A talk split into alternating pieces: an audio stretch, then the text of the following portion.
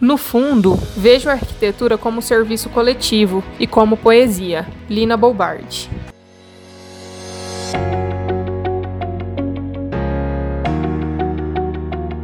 Oi, oi, oi! Bom, agora que vocês já conhecem um pouco do nosso trabalho e o que viemos fazer aqui, eu tô com uma convidada super especial no Na Laje dessa semana. Uh, e ela vai falar um pouquinho sobre uma temática super relevante e atual no contexto da arquitetura hoje, que é uma área que vem crescendo de forma muito acelerada e que tem uma gama de leques, de aberturas que, que a gente pode desenvolver e trabalhar em cima, que é a arquitetura cenográfica. A Adna vai falar um gente. pouquinho sobre, sobre esse universo para a gente hoje.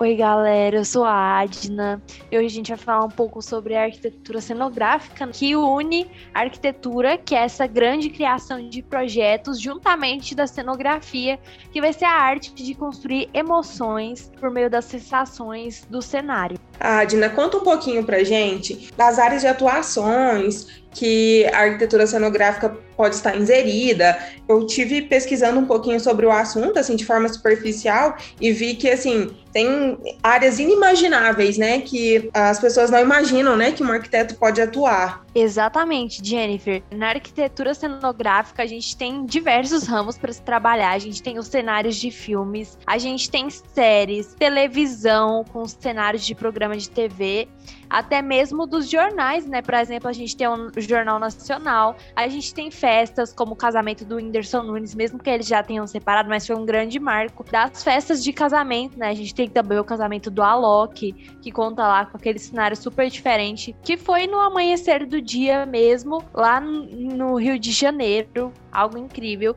A gente tem também as campanhas publicitárias que elas vão contar com o cenário, né? Um grande exemplo disso é o Victoria's Secret, que traz a própria propaganda deles por meio do desfile, né? A propaganda das lingeries, das perfumarias, de todos os produtos de beleza. E a gente tem também os shows, como Tomorrowland, como Coachella, que contam com aquele cenário incrível. Toda vez que eu Festivais, né? Incrível, né? Sim. É.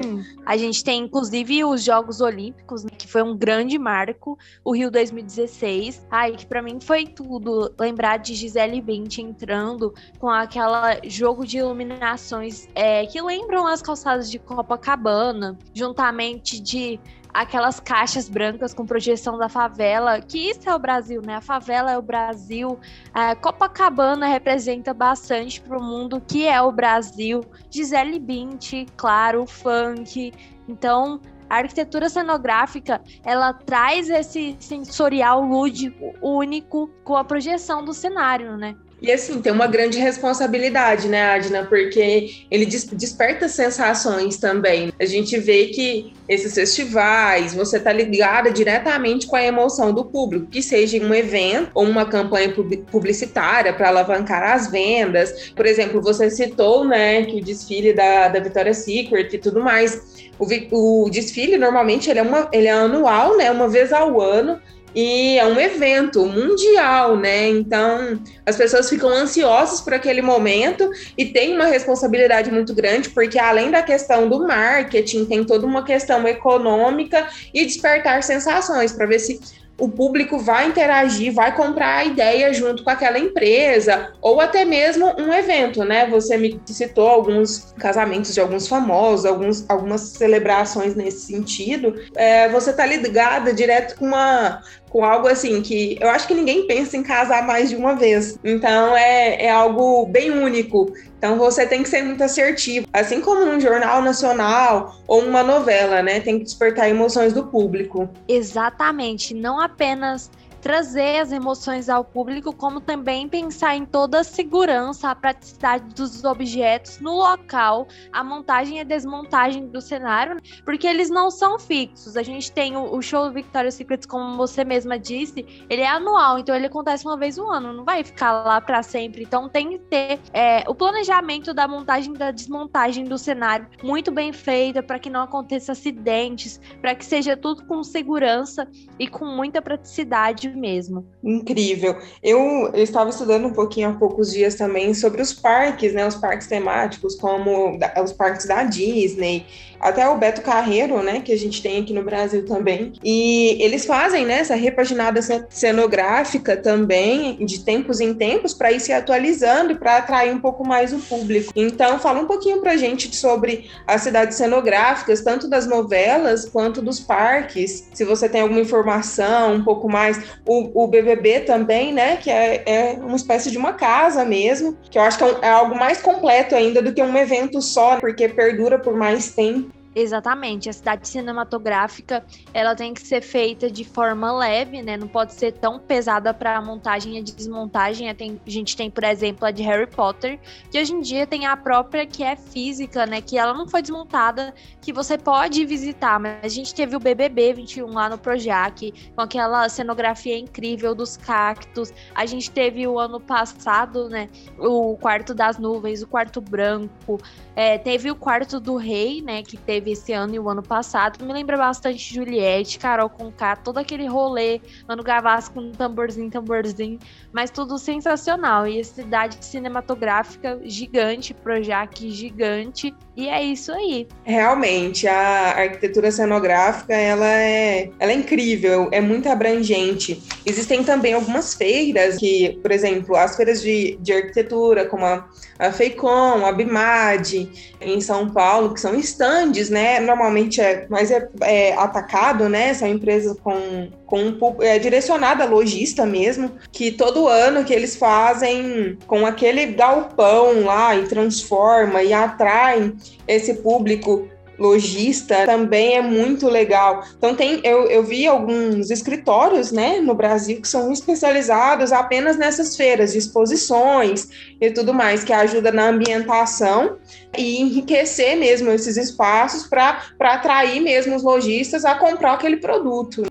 Exatamente, a arquitetura cenográfica ela está totalmente presente no nosso dia através de tudo. A gente tem o Natal do Shopping, que tem aquelas grandes decorações que os lojistas compram e montam. A gente tem os cenários do drive-thru, que é o momento que a gente está vivendo de pandemia, então as pessoas não podem fazer festas, elas vão e montam o cenário na própria casa, para os carros passar no drive-thru. A gente tem as decorações da pecuária, né? a cenografia da pecuária, casas dos youtubers também lá no fundo da cenografia. A gente tem, por exemplo, a Bianca Andrade lá com o Boca a Boca, da Boca Rosa, que foi um grande, uma grande decoração, que ela tem o rosa e o azul, que representam o que ela é. E agora tem a, a mistura, né, do rosa e do azul, que é o roxo, que é o yang, e que inclusive tá aí trazendo a cor do nascimento do filho dela que está por vir. Então, a arquitetura cenográfica ela é muito importante tanto para passar uma sensação e uma mensagem. E eu acho que um exemplo muito grande disso realmente é a Boca Rosa Bianca Andrade, que ela mostra muito isso, quanto que é importante a arquitetura cenográfica. Ah, Disney, você sabe como nos dizer alguma coisa referente à questão da profissionalização? É uma extensão, uma pós? Como que é feito essa especialização para essa área de atuação? Então, tem, tem a especialização, né? Tem a pós, e aí você vai fazer e você vai se tornar esse arquiteto cenografista, porque na arquitetura mesmo a gente não vê tanto sobre isso. Então teria que ser mais um doutorado, específico, um mestrado, né? uma Exatamente. Como, por exemplo, a gente tem o Alexandre Soares, que é o doutor arquiteto, professor e cenógrafo brasileiro. Ele é incrível. Inclusive, ele fez o Castelo Ratimbum e vários outros programas de TV Cultura.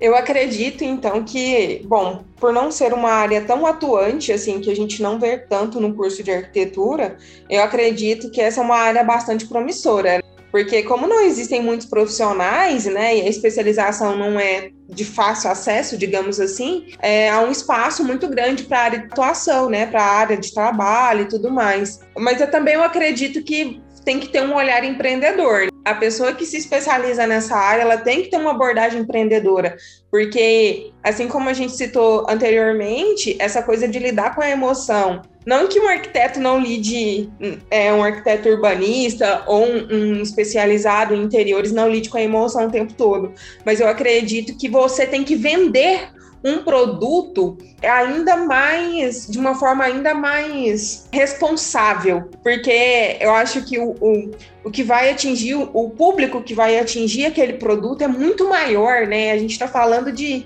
espectadores, a gente está falando de muitas pessoas que vão estar tá ali em contato com o seu trabalho.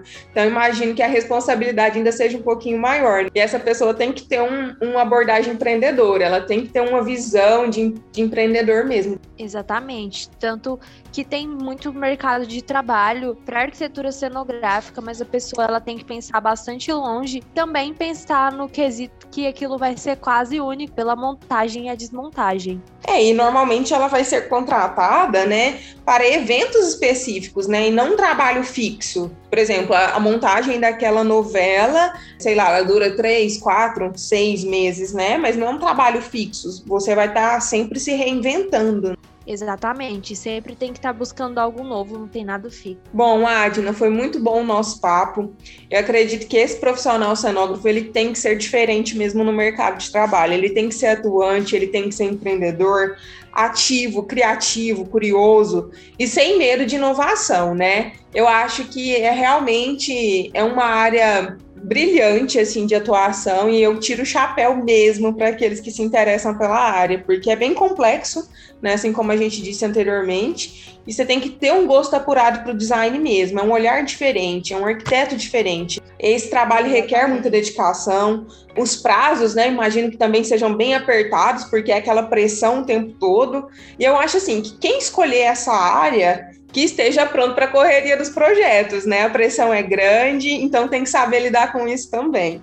Aquele 99% arquiteto e aquele 1% psicólogo. a terapia tem que estar tá em dia, né? Bom, Adna, muito obrigada pelo papo. Muito feliz por ter você aqui. Volte sempre com essas temáticas super relevantes e atuais. A gente fica por aqui hoje e muito obrigada, viu, Adna? Eu que agradeço, Jennifer. Tchau, tchau, Bom, pessoal. Tchau, Até tchau, pessoal.